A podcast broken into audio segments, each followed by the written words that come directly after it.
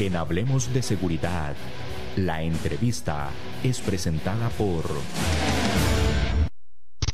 Las soluciones a la mano de un clic. Grupo Alfa. Grupo Alfa. Seguridad y vigilancia física. Seguridad y vigilancia electrónica. Control de acceso. Alarmas contra robo. Asalto e incendio. Custodia personal. Rastreo y localización vehicular. GPS. Grupo Alfa es también servicios secretariales y de apoyo administrativo. 4101-0800. Búscanos en Facebook como Grupo Alfa. Grupo Alfa.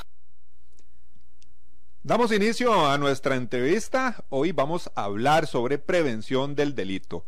Daniel Jiménez, periodista del Grupo Alfa. Dani, hoy tenemos invitadas de lujo en nuestro programa.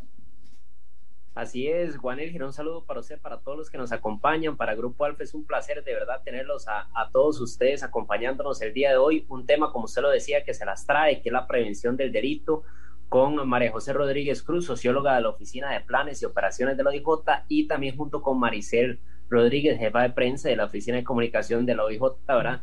Comenzar un poco con, María José, ¿verdad? Consultarle eh, sobre el tema de, de, la prevención del delito, porque muchas veces el, el, en general, pero el oficial privado, ¿verdad? Nosotros somos una empresa de seguridad privada, son los que están más en contacto, ¿verdad? Con, con, son como los de primer orden ahí, este, con el que tienen contacto con, con, el delito, ¿verdad? Y eso nos interesa muchísimo a nosotros en Grupo Alfa abordarlo. ¿Cómo se puede prevenir eh, los diferentes delitos, ¿verdad? Que hay, que hay en nuestra sociedad. Buenos días. Hola, muy buenos días. Muchísimas gracias por darnos el espacio y conversar un poquito de temas tan importantes que, por supuesto, para la institución que yo represento son de vital importancia socializar. Eh, pues el tema de la prevención del delito va en muchísimos ámbitos porque así como tenemos eh, diferentes categorías de delitos, podríamos tener diferentes acciones para prevenir. Quisiera empezar diciendo que lamento profundamente que tengamos que vernos eh, exponiendo este tipo de temas porque nadie debería ser víctima de un delito, ¿verdad? Deberíamos vivir en una sociedad tan respetuosa de los derechos de los demás que no tuviéramos que estar hablando de este tema. Pero dada nuestra realidad, ¿verdad? Yo eh, siempre comento que lo fundamental para mí es informar, es nosotros cada día conocer más de las cosas que pueden suceder y eso nos permitirá conocer también cómo podemos evitarlas. Los delincuentes evolucionan, ¿verdad? Las, modalidades delictivas evolucionan y entonces, por supuesto, tenemos que hacer diferentes eh, acciones de prevención.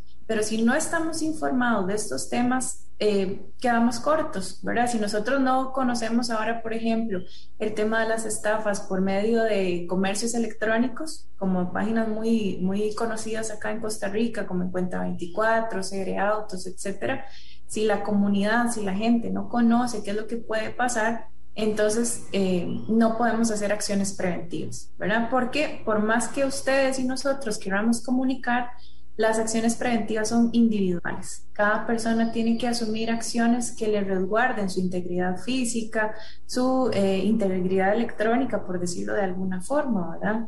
Cosas como no publicar todos los detalles en redes sociales que ahora estamos dados a, hacerlo de manera constante, pues nos podría evitar muchísimos, muchísimos dolores de cabeza a las víctimas y trabajo pues a, a instituciones como la que represento que son ya reactivas, ¿verdad? Entonces, Puntualmente, diría que la información, ¿verdad? Conocer bastante lo que está sucediendo de las nuevas modalidades, exponernos a espacios como estos que ustedes generan y también actividades que eh, Policía Preventiva y OIJ también realiza de manera informativa. Claro, y también para Maricel, ¿verdad? En ese tema, usted es fundamental para, para el país, ¿verdad? ¿Y qué está haciendo el OIJ en esa campaña preventiva? ¿Por qué? Porque obviamente eh, la ley siempre vive detrás del delito. Tiene que existir un delito para que haya una norma que lo, que lo penalice, ¿verdad? Que lo prohíba. Entonces, ¿qué está haciendo el, el, OIJ en, esa dirección, en campañas, ¿verdad? Que, lo hemos visto muy, muy activo ahora con todo lo de la pandemia y demás, lo hemos visto muy activo al OIJ en ese tema. Bueno, muy buenos días de Daniel, don César y María José y a todas las personas que nos escuchan. Eh, el OIJ, como bien lo dice María José, eh, nosotros quisiéramos no tener que, estar realizando todas estas campañas. Y hay algo muy, muy curioso en relación con, lo que decía María José de estar eh, informados. Y es que nosotros realizamos campañas justamente para informarle a la ciudadanía a través de las redes sociales sobre todo, eh, informarles de las diferentes modalidades del delito, eh, porque ciertamente van variando en el tiempo y la gente tiene que estar alertada. Y curiosamente, mm, yo digo que no es tal vez la mayoría, pero sí muchas personas eh, se quejan y dicen, bueno, para eso está la policía, ¿verdad? Y la policía es la que tiene que cuidarnos. Nosotros quisiéramos realmente tener 5 millones de policías, uno para cada persona de este país. Sería maravilloso, pero no lo podemos hacer. Entonces a cada uno de nosotros nos toca Primero, como muy bien dice María José, informarnos, informarnos de qué está pasando, de cómo está pasando, de dónde está pasando y además, eh, pues tomar acciones al respecto. Entonces, bueno, nosotros eh, estamos eh, siempre presentando campañas, como le digo, en redes sociales. las redes sociales están hechas además para diferentes públicos. Entonces, eh, tenemos que crear estrategias para el Facebook, para el, Twitter, para Instagram, eh, incluso en YouTube, que tenemos un perfil.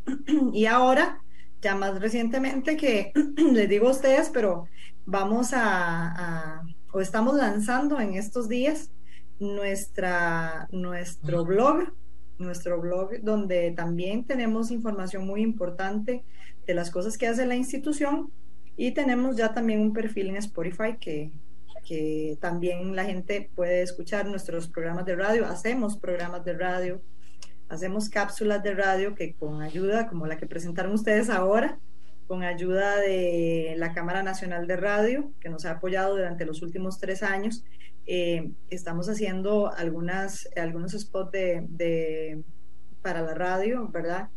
Y eh, bueno, no sé, o sea, nosotros todo el tiempo vivimos inventando cosas para informar a la ciudadanía y para que la gente sepa lo que está pasando y se cuide, ¿verdad? Interesante, Maricel, cómo se ha cambiado el, el tema de la comunicación, ¿verdad? Porque ahora es más fluida con el OIJ, siento que se acerca más al, al ciudadano, ¿verdad? ya usted lo decía, en todas las plataformas que están, porque de pronto en redes sociales es todo mundo, ¿verdad? Las personas que tal vez están en Facebook no están tan, tan activas en Twitter, las que están en Spotify tal vez no están en YouTube, entonces ustedes se han reinventado, ¿verdad? En todo ese proceso para llegarle a mayor cantidad de personas con el mensaje. Efectivamente, como usted bien lo dice, hace, eh, yo entré al organismo hace 10 años y cuando yo ingresé, lo primero que hice fue abrir el Facebook para tener un, poco de acercamiento con la ciudadanía. Era una herramienta pues que estaba ahí y que, y que podíamos utilizar. Ha ido creciendo tanto que ya, bueno, hoy día tenemos una persona que se encarga de redes sociales. Antes lo hacíamos los mismos. Pero vimos que las redes sociales, incluso para personas que nos eh, querían enviar información confidencial, tenemos nuestra línea 808-645. Eh, ahora tenemos un WhatsApp que es el 88645, tenemos un correo electrónico, eh, pero las redes sociales siempre, siempre son un medio para estar cerquísima de la ciudadanía.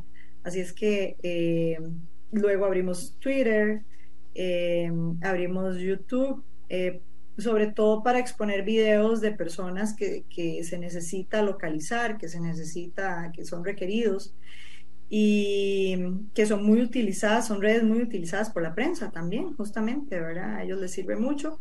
Y pues en algún momento determinamos que necesitábamos acercarnos a la gente más joven, a las personas jóvenes y, son las que están en Instagram.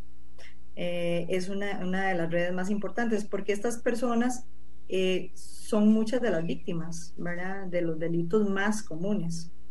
Y entonces, pues queremos prevenirlas también, así es que ahí, ahí vamos. Y ya, pues como le digo, recientemente el blog y, y, Spotify.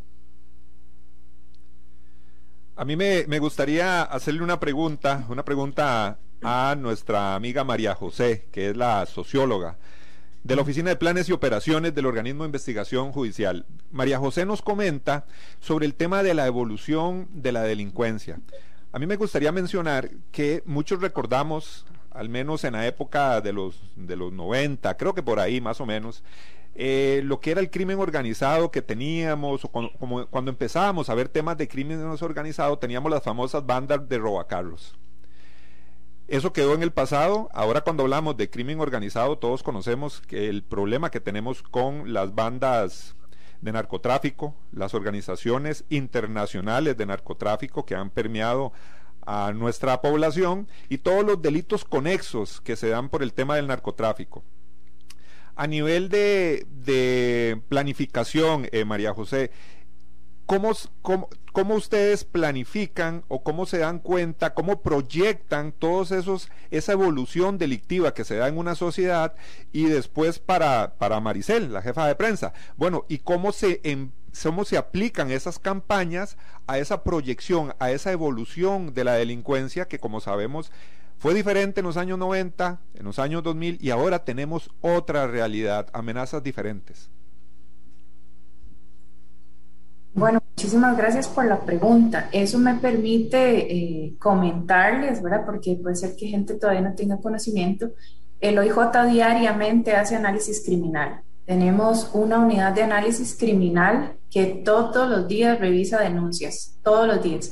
Tenemos analistas regionales, ¿verdad? específicos en, cabeceras de provincia, que también atienden eh, focalizados en territorio, porque igual sabemos que no es lo mismo lo que sucede, por ejemplo, en la zona de Guanacaste que en el centro de San José.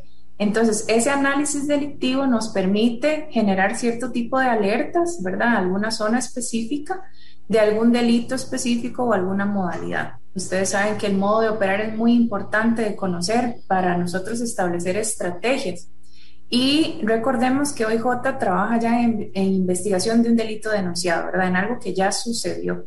Entonces, este, este análisis integral que se hace de diferentes variables, ¿verdad? Como el, el lugar donde ocurre, en el día que lo hace, en la franja horaria, cuáles son las víctimas, todo ese conocimiento de los delitos nos permite eh, planificar estratégicamente. Además, quiero comentarles y hacer mucho énfasis que nuestro personal constantemente se está capacitando.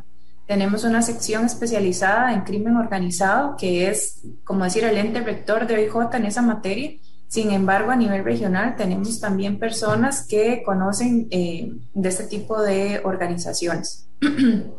el tema de crimen organizado generalmente lo asociamos a narcotráfico pero no podemos obviar que tenemos unas redes extensas, ¿verdad? Que se han trabajado, por ejemplo, con Interpol en lo que tiene que ver con distribución de imágenes de contenido sexual de personas menores de edad, ¿verdad? Hemos tenido casos exitosos donde se han detenido y desarticulado bandas que operan desde Gran Caimán y eh, países este, diferentes al nuestro, ¿verdad? Y que por investigaciones de OIJ se han logrado detener.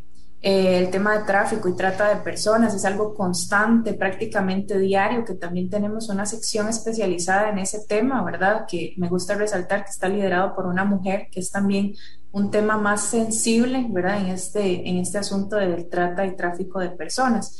Entonces, de manera puntual, lo que debería decirles es que diariamente hacemos análisis de los delitos y que con nuestro personal capacitado, que aquí también vale la pena resaltar el gran apoyo que tenemos de la Embajada de Estados Unidos y una policía hermana que es la Policía Nacional de Colombia, donde constantemente y aún en pandemia hemos mantenido capacitación constante eh, en diferentes ámbitos, ¿verdad? Entonces, eso nos permite también estar actualizados y, y poder atender de una mejor manera los delitos que se presentan. Quería aprovechar este, esta partecita para aunarle un poquito más a lo que decía Maricel de los esfuerzos que hace la institución por acercarse a la comunidad. Quería comentarles que tenemos una aplicación, ¿verdad? Se llama CRC, que puede ser descargada por cualquier persona y entonces eso también nos permite conocer un poco de lo que les estoy comentando dónde ocurren los delitos. Se sugiere mucho para las personas que vienen a hacer turismo, ¿verdad? O incluso cuando usted va a comprar o alquilar una casa, que pueda hacer un monitoreo, qué es lo que está sucediendo en la zona que le interesa. Tenemos nuestra página web, que también ahí hay acceso, por ejemplo, para hacer denuncias de manera web, ¿verdad? De algunos delitos se pueden hacer directamente tenemos acciones presenciales que, bueno, con la pandemia tuvimos que reinventar, pero tenemos nuestra feria, que Maricel se encarga también de organizar una feria que expone todos nuestros ámbitos de acción. Hacemos tardes de café policial donde mostramos nuestras jefaturas, la dirección general se expone a ese contacto con las personas para que pueda haber eh, comunicación directa, preguntas constantes de manera presencial y bueno, ahora de manera virtual, pero en vivo, eh, para poder responder todas las preguntas que la gente quiera. Tenemos charlas de temas específicos. Actualmente estamos desarrollando una acción muy fuerte todos los meses con una, un grupo de mujeres que se llama Reinas Silenciadas, que se encargan de trabajar temas eh, que atañen directamente a la violencia de género. Que dicho sea de paso, los invito hoy a las 3 de la tarde. Tenemos una de qué son las cosas que deberíamos hacer en caso de ser atacados sexualmente. Verá que muchas veces las personas no saben o desconocen porque tal vez en el momento de la agresión no, no supieron qué hacer y pasa el tiempo y no saben que aún así podrían denunciar. Bueno, estos tips, estas estos acciones de capacitación también nos permiten eh, generar ese acercamiento. Y tenemos un correo también de la parte de proyección social, donde si alguna persona que nos está escuchando o alguna institución o empresa privada requiere alguna charla de un tema específico, nos puede contactar y nosotros con mucho gusto coordinamos una hora, fecha y medio y podemos también hacer eh, una exposición de los temas que se requieren. Maricel, eh, volviendo a la, pregunta, bueno, eh, María José nos ha dado una explicación bastante interesante sobre todos esos recursos que existen para que las personas informe este me, llamó mucho la atención, ¿verdad? Esta, este foro que hay o esta charla que hay para las mujeres cuando son víctimas, cuando están siendo atacadas. Muchas personas, muchas, muchos ciudadanos buscan ese tipo de asesorías, ese tipo de capacitación. Yo creo que es muy valioso lo que María José nos ha comentado. Maricel, eh, volviendo a lo que yo había preguntado con el tema de la evolución, María José también puso un ejemplo muy claro que es el tema de trata de personas la trata de personas considero, tal vez esté equivocado, que es un delito que muchas personas en nuestro país desconocen eh, su modo de operar o cómo, cómo, se da este delito. Yo creo que ustedes también han hecho, hablando de esa evolución, han hecho campañas referente a la trata de personas. Sí, de hecho, eh, se, se toca el tema todos los años justamente porque en septiembre se celebra eh, el Día Internacional contra la Trata de Personas. Y eh, desde un inicio eh, hemos trabajado con este tema, por ejemplo, en lo que respecta a ese día propiamente con OIM, hemos trabajado campañas especiales, en algún momento incluso tuvimos eh, para la feria que mencionaba ahora María José, que es una de las maneras también en las que, de hecho, es el, evento, para mí es el evento más grande presencial en el que nos, nos acercamos a la población. Y en algún momento tuvimos eh, actividades especiales de, sobre trata de personas en este evento. Siempre tratamos de, tener temas, temas importantes. Entonces, para esta, digamos, para esta celebración normalmente hacemos, eh, entregamos información. Aún así, eh, es un tema muy poco conocido.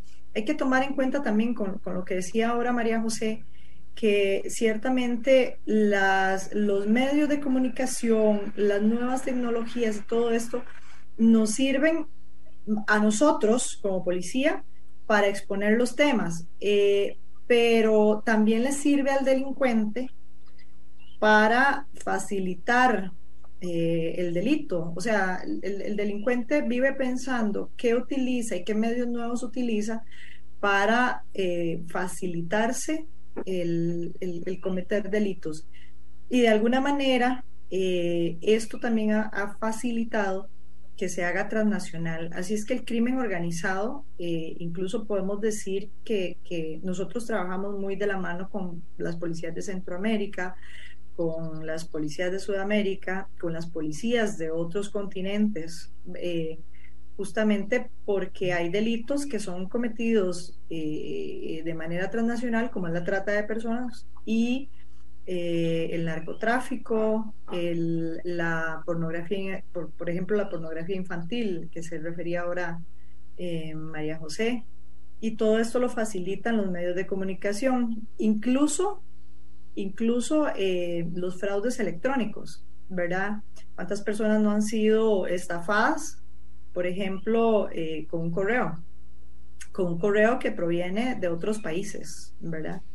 Así es que todo ese análisis que decía María José, toda esa información es la que nosotros eh, captamos y por supuesto que los jefes mm, de los jefes policiales muy interesados en hacer de conocimiento de la ciudadanía estas cosas para qué justamente para que la gente prevenga y bueno pues nosotros igualmente eh, desde nuestra área verdad eh, apoyar y, en todo lo que nosotros podamos con eventos con estos que María José mencionaba y con muchos otros que nosotros desarrollamos. Por ejemplo cuando estábamos presencial eh, apoyábamos mucho a lo que son las, las visitas a escuelas, a colegios, que es una actividad que María José también se ha dedicado a hacer durante muchos años, las visitas a, a, personas jóvenes para prevenirles desde que están pequeñitas, ¿verdad?, de, los diferentes delitos y nosotros igual desde nuestra oficina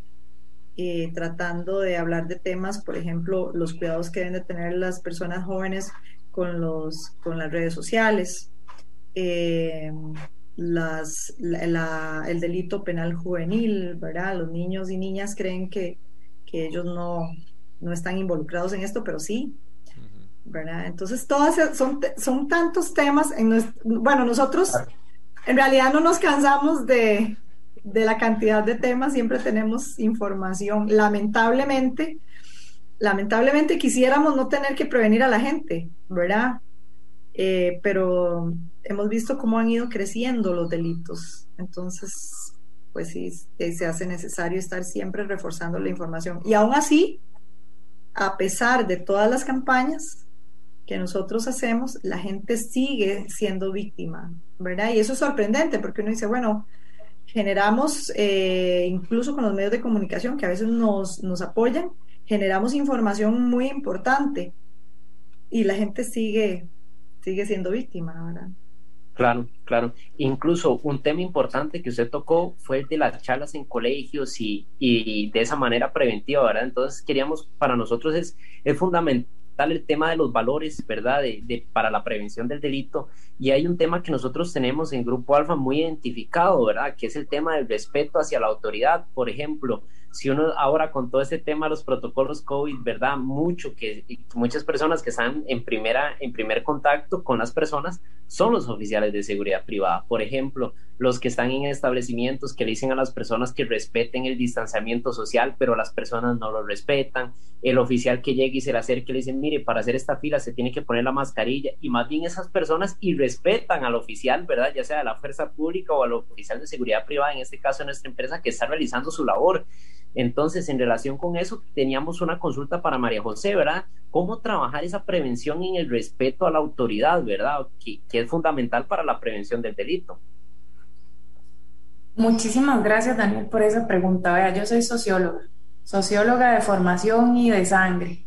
Entonces, a mí el tema de la educación en la casa es fundamental me hace gracia que, que, a veces pensamos que es al, a lo tico, ¿verdad? Pero bueno, un día esto se estaba viendo en las noticias a policías en España y en Alemania eh, teniendo que ejercer fuerza física sobre las personas que no querían ponerse la mascarilla en un, en un metro, ¿verdad? O en un tren.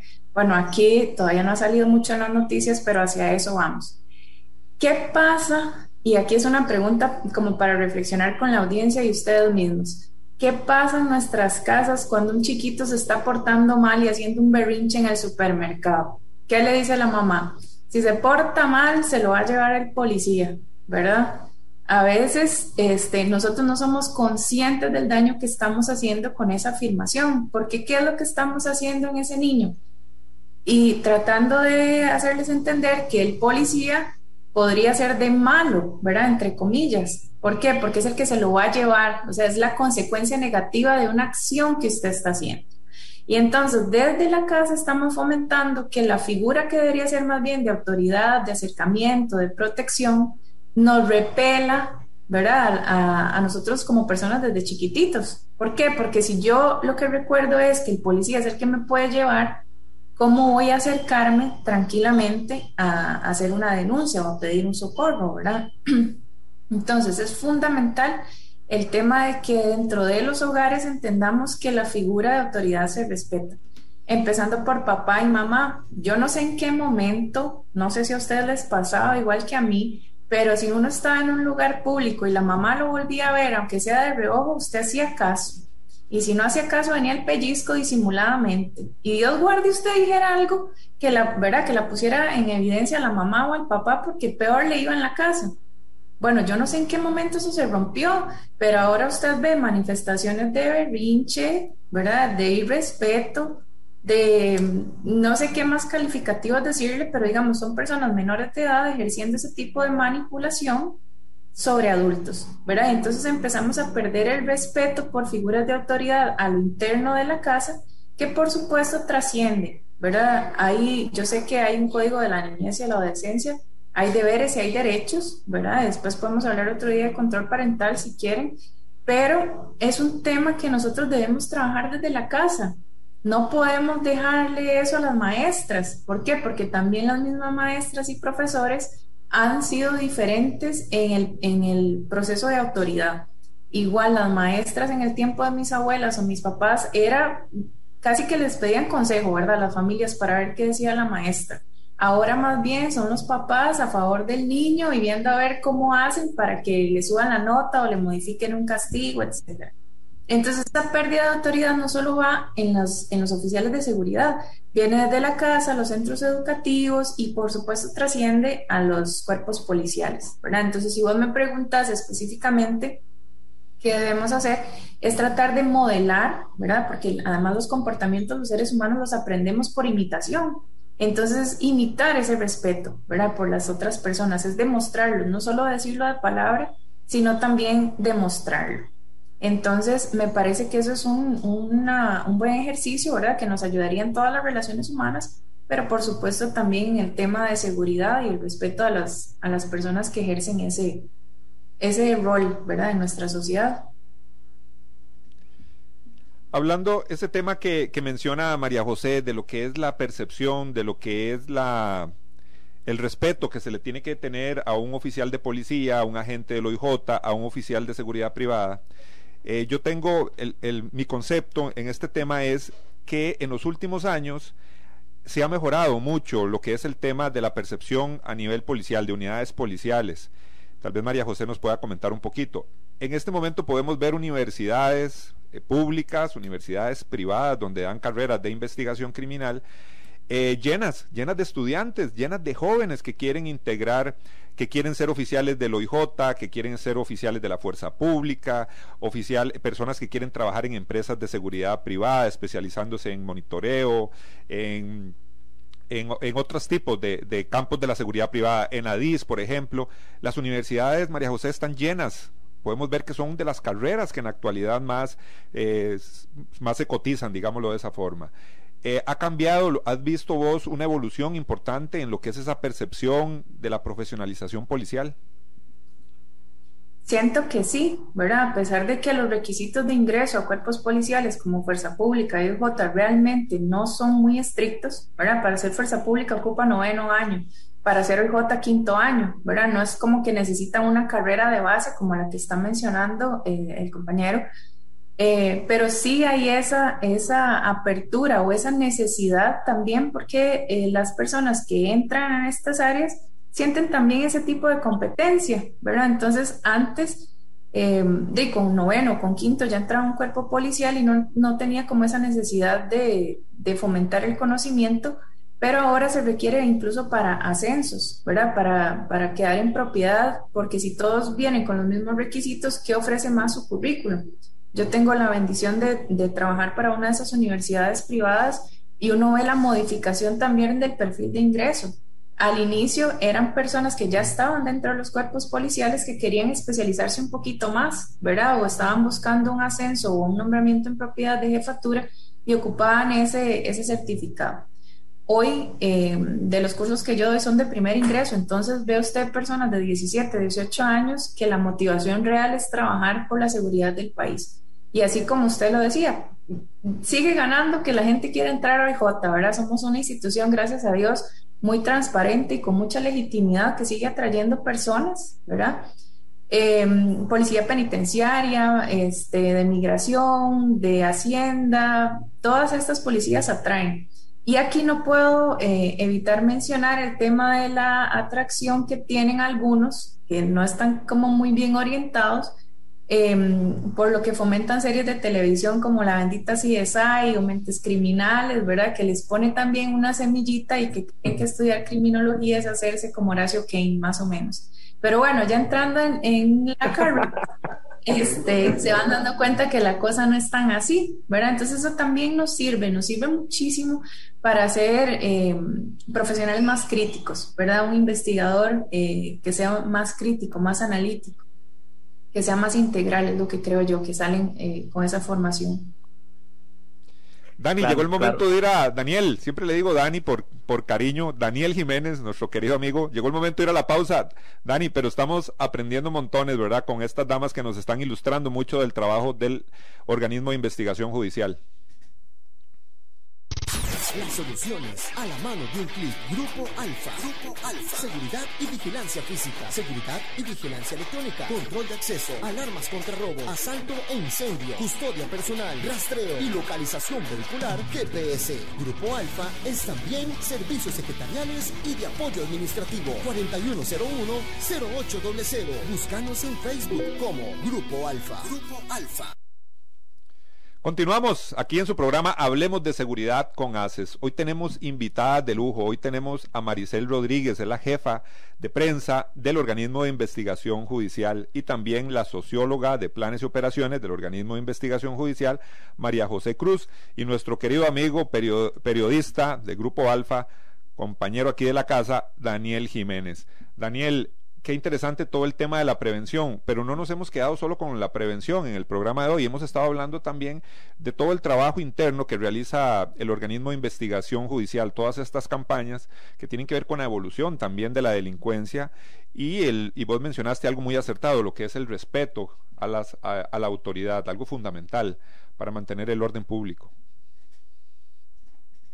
No me cabe la menor duda que, que Maricela en todos estos años ha liderado un proceso de mucho trabajo, de un arduo trabajo para, para tener las campañas que hay hoy, que hay que ver las redes sociales del OIJ, ¿verdad? Para ver cómo están de bien armadas en torno a todo este tema de la prevención, porque no es solo el ilícito, sino es un tema de cómo prevenirlo, ¿verdad? Que es lo que estamos tratando hoy. Así que eh, también quería comentarle a, a Maricel el detalle de de las campañas actuales que se están desarrollando actualmente, porque me imagino que con todo lo de la pandemia obviamente hubo que hacer un quiebre ahí en la comunicación para modificarse y reinventar también eh, eh, eh, nuevas campañas para nuevos delitos que van apareciendo por, por montones prácticamente en esta etapa de la pandemia.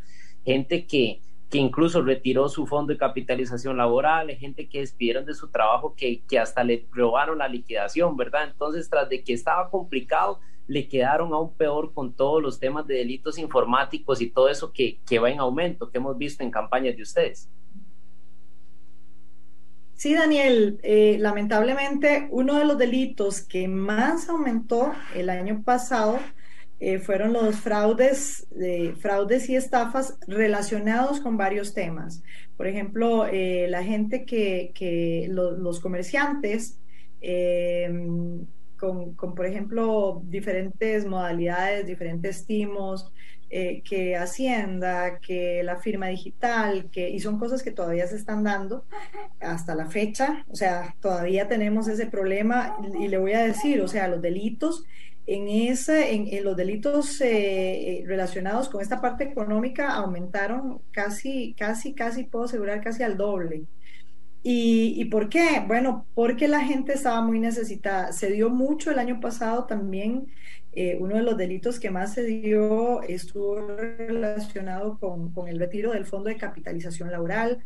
Eh, gente que, lamentablemente fue víctima con el, este giro que estaba haciendo el gobierno a personas eh, necesitadas de un monto de dinero con, con, el bono proteger exactamente hubo, varios delitos o varias personas víctimas que las llamaban y era decirles, eh, bueno, nosotros a usted le aprobamos el bono proteger, pero tiene que, que depositarnos X cantidad de plata para que, y entonces tal vez la gente, eh, un cinquito, ¿verdad? Lo que tenía lo depositaba y resulta que era un timo. Eh, y, mucha gente que por necesidad, que por necesidad invirtió, si se puede decir invertir, ¿verdad? el poquito dinero que tenía en, en, conseguir más dinero. Y esto es muy lamentable porque nosotros entonces, por supuesto que nos vemos, ¿verdad? Obligados a informar a la gente lo que está pasando, a estarle alertando, a estar, y nosotros quisiéramos que la gente escuchara más, que la gente eh, pudiera poner más atención a estas cosas. Incluso, incluso eh, es curioso porque en la, feria, la feria que hacemos todos los años, que les comentaba ahora, tuvimos que cambiarla y hacerla virtual, ¿verdad? Y entonces aprovechamos para promocionar muchos de estos temas en la feria y para que la gente se pegara y quisiera conocer más de lo que está pasando. Y pues sí, recibimos, en, realidad pensamos que no iba a ser tan, eh, tan concurrida, pero sí, fue bastante concurrida y mucha gente, mucha gente se pegó para conocer sobre, sobre estos temas. Pero sí realmente, eh, pues quisiéramos de alguna manera que las personas fueran un poquito más conscientes del cuidado que tienen que tener, ¿verdad? Eh, con, con, los diferentes delitos y estar atentos, muy atentos a lo que estamos diciendo siempre sobre los cambios de modalidades, porque eh, tal vez la gente pueda decir, no, pero eso a mí no me va a pasar. Miren, o sea, yo he tenido, eh, es curioso, pero yo he tenido amigos y amigas a los que siempre vivimos hablando de estas cosas y les pasan. Entonces cuando les pasan vienen y me dicen y yo les digo, pero estuvimos hablando de eso, o sea, y, los delincuentes son tan astutos, tan astutos que eso puede, puede decirles María José como socióloga, ¿verdad? La inteligencia que tienen para captar la atención de la víctima y, y hacer que la víctima caiga, por más que conozca lo que se está dando, por más que, que conozcan los delitos y por más que nosotros vivamos hablándoles del delito, tratando de prevenirlos, la gente sigue cayendo. ¿Verdad? Y, cuando ya cae dice, ¿cómo? ¿Cómo me fue a pasar esto a mí? Bueno, imagínense que uno de los delitos que yo digo, bueno, eh, son los delitos eh, de extorsión eh, por, por el, o sea, el delito se da cuando, y esto le pasa normalmente a los hombres, conocen a una mujer por, por internet y llegan a, qué sé yo, hasta desnudarse porque entran en confianza con esta persona y entran eh, a, intimar más allá de lo que podrían y al final eh, terminan siendo extorsionados que si no eh, dan una cantidad de dinero, pues entonces les van a hacer públicos las fotos, los videos. Y, y uno dice, bueno, nosotros hemos prevenido mucho sobre este delito y aún así siguen cayendo, o sea, siguen, siguen habiendo víctimas. Claro, claro, e, es que es todo un tema. Ahora, como usted dice, también sabe que es que hay muchas personas que en el día a día están en mucha cosa, que el trabajo, que la familia y tal vez no tiene ese chip de andar prevenido de cosas que le puedan pasar, ¿verdad? Sí, es, es posible, pero yo, yo siempre digo que esto es como, eh, como todo en la vida, ¿verdad? Eh, si usted quiere crecer, si usted quiere estudiar, si usted quiere, tiene que prepararse. Si usted no quiere ser víctima de un delito, igual debería de tener eso tan metido en la mente. Lo que pasa es que ciertamente usted tiene razón. A veces andamos en tanta cosa que estamos aquí y no estamos. Entonces, de pronto no le ponemos tanta atención. Pero justamente por eso es que, que pues que la gente va perdiendo lo que tiene. En el caso por ejemplo, de los delitos económicos, ¿verdad? Eh, o de los fraudes y estafas, perder lo poquito que tenemos, que mucho nos ha costado, que mucho hemos tenido que trabajar para adquirirlo, y lo podemos perder en un momento, ¿verdad? Claro, y en parte es por eso también, ¿verdad? Porque el ser bandido, por así decirlo, es una profesión, ¿verdad? María José puede, puede ampliarnos ese tema, tal vez. Ustedes tienen su profesión, están en sus cosas, pero bueno, la otra persona, la, la que delinque, está exclusivamente en eso, ¿verdad? Viendo de dónde saca provecho. Sí, exacto, es un tema de, de estilo de vida, ¿verdad? Usted decidió ser periodista, yo decidí ser socióloga, hay gente que se decide por eso a mí me hace mucha gracia cuando la gente dice, a ver, y, no quiero justificar, pero la gente dice, ah, es que pobrecito, no tenían que comer, entonces por eso fue que robó, ¿verdad? Pero bueno, tenemos muchísimas modalidades que no hay justificación. Yo siempre eh, comento que lo que uno puede eh, dar o explicar es justamente eso, son variables que expliquen por qué la gente comete el comportamiento pero no son justificaciones, ¿verdad? Porque al final todos tenemos esa libertad individual que nos permite decidir si sí o no cometo un, un hecho desviado.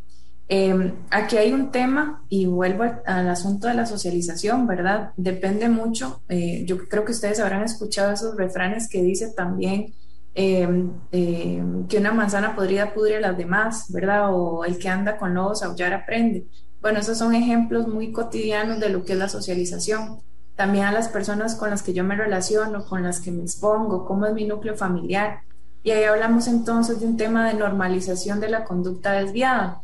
¿Qué es esto? A mis estudiantes les parece súper divertido el tema de desviación y delito, ¿verdad? Que les hablo. ¿Por qué? Porque nosotros cuando yo les digo que alguien es un desviado, no es porque sea un degenerado, es porque se desvía de la norma, ¿verdad? Se aparta de lo correcto. Y lo correcto a veces está guiado por leyes, ¿verdad? Y a veces está guiado por la estructura social. Entonces, ¿qué les pongo un ejemplo de estructura social? Es algo que nosotros como sociedad costarricense decidimos o la mayoría dice no está bien. En este caso, como está tan de moda la pandemia, pongamos de ejemplo el uso de la mascarilla. Si yo no uso adecuadamente la mascarilla, me estoy desviando de la norma. ¿Por qué? Porque ya las autoridades me dijeron que era necesario comportarme de esa manera.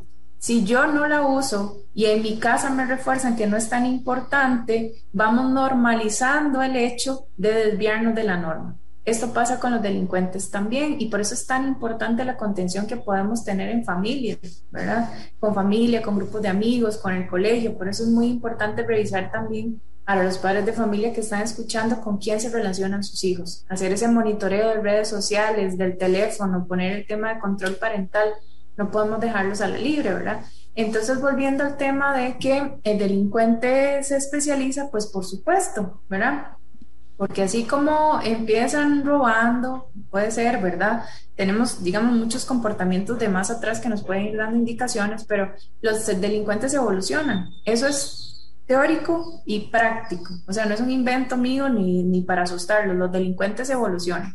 Entonces, ustedes podrán revisar el historial de cualquier asesino serial y viene en evolución. ¿Por qué? Porque de pequeño empezó haciendo una cosa, luego cuando era adolescente ya evolucionó, o sea, avanzó un poquito más en el grado de violencia o de fuerza, y así sucesivamente hasta que decide matar, ¿verdad? Que es el, delito que eh, a nivel internacional pues consideramos como, como el indicador de, de, de, peor maldad, por decirlo de alguna manera. Entonces sí, al igual que una persona elige su carrera profesional, un delincuente puede especializarse en técnicas, en herramientas, en modalidades, em, adquieren conciencia forense, que eso también es un elemento que los hace pasar más tiempo desapercibidos, ¿verdad? Porque, por ejemplo, una persona que cometió violación y fue eh, juzgada porque dejó semen en la víctima, la próxima usa condón, ¿verdad? Eso es porque, ah, ya sé que eh, me pueden agarrar por eso, o que dejó huellas en un lugar, allá, ah, entonces uso guantes, eso es conciencia forense. Y todo eso es parte de la evidencia que nos dicen que los delincuentes evolucionan y se especializan, por supuesto. El tema de hoy, prevención del delito. Hoy estamos hablando con Maricel Rodríguez, ella la jefa de prensa del OIJ y también María José Cruz, socióloga de planes y operaciones del OIJ y también nos acompaña nuestro querido amigo Daniel Jiménez del grupo, del grupo Alfa.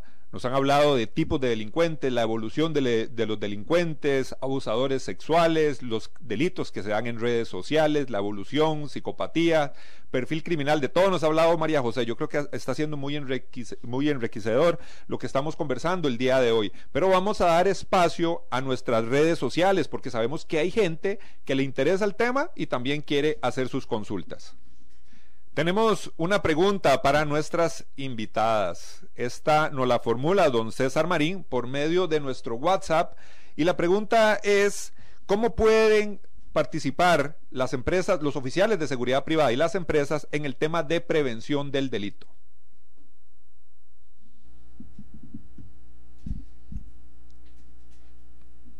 Tal vez Maricel nos podría ayudar con la respuesta para don César Marín, que quiere saber cómo las empresas de seguridad y oficiales de seguridad privada pueden dar su aporte, su granito de arena en el tema de la prevención.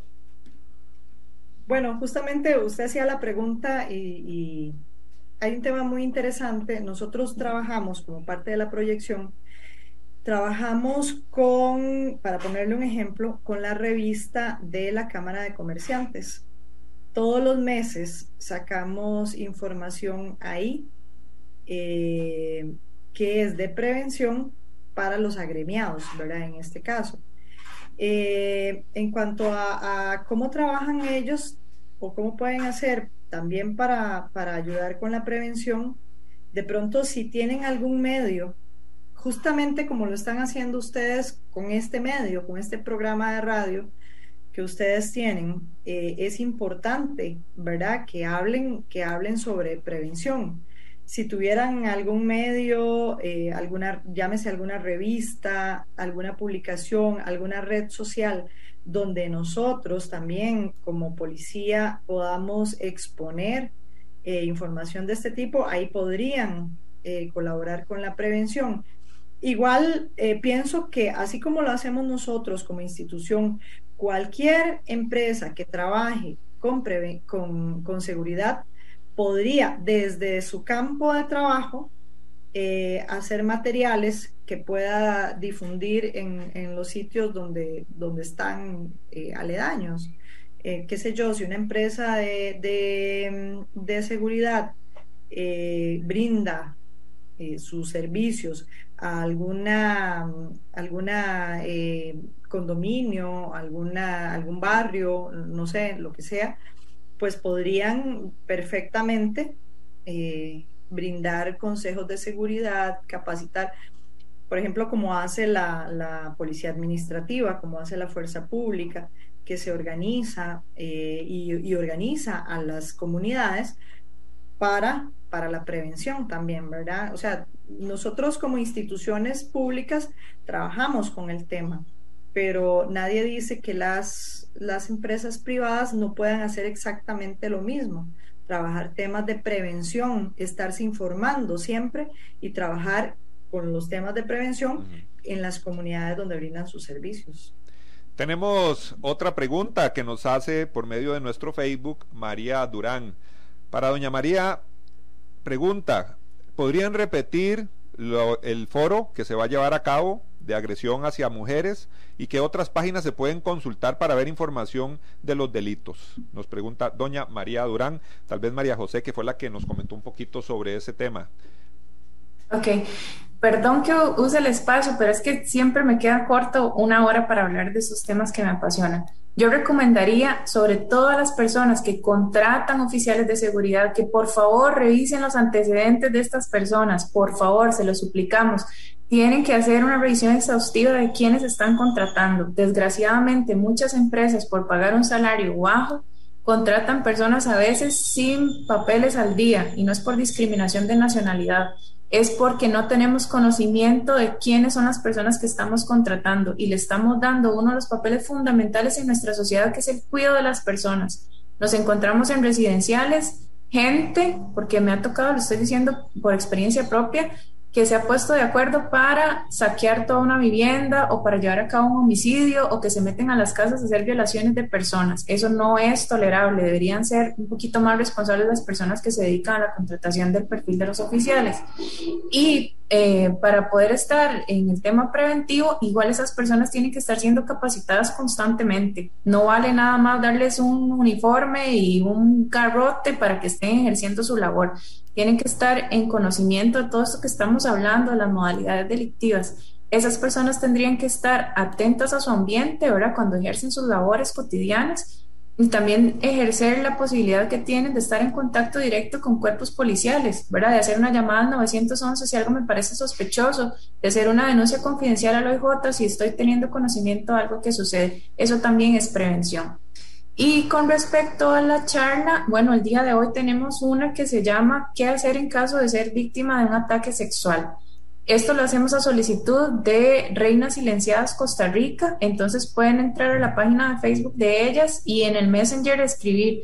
Es gratuito, es hoy a las 3 de la tarde, se les va a enviar el enlace, ¿verdad? Nada más mandan el correo electrónico, se hace por medio de la plataforma Teams y todos los meses en las redes sociales de OIJ estamos publicando las actividades. Con ellas vamos a tener una actividad al mes. Hemos hablado en enero de personas desaparecidas, que es un tema súper importante, y en febrero hablamos de relaciones impropias, que es otra, otro de los temas que está súper vigente en nuestra, en nuestra realidad.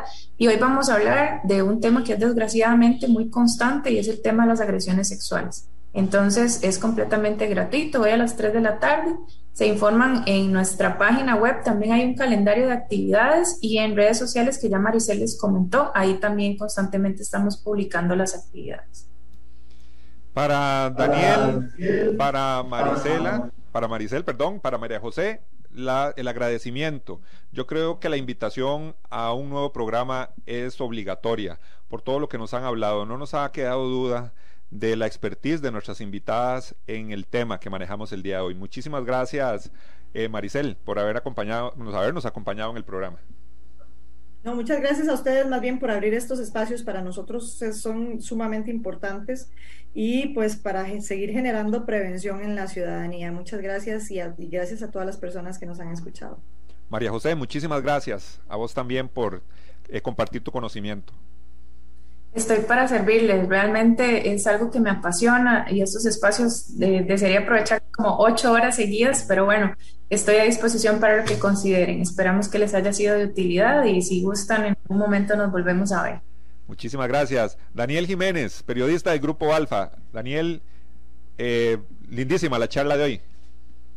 Sí, la verdad que es bonito hablar con gente que le apasiona lo que hace, que ama lo que hace y la verdad que, que quedó plasmado de una muy buena manera de parte de Maricel, de parte de María José, la verdad que encantado de parte del Grupo Alfa agradecerles la participación en un espacio para hablar de la prevención del delito, que es algo que a toda la sociedad nos atañe, algo de lo que tenemos que hablar, de lo que no debemos callar y les agradecemos muchísimo, muchísimo el haber podido acompañarnos a todos nosotros. Nos despedimos. Recuerde mañana su cita nuevamente aquí en su programa Hablemos de Seguridad con ACES. Asociación Costarricense de Empresas de Seguridad y Afines presentó Hablemos de Seguridad. Hablemos de Seguridad. Hablemos de Seguridad. Con ACES.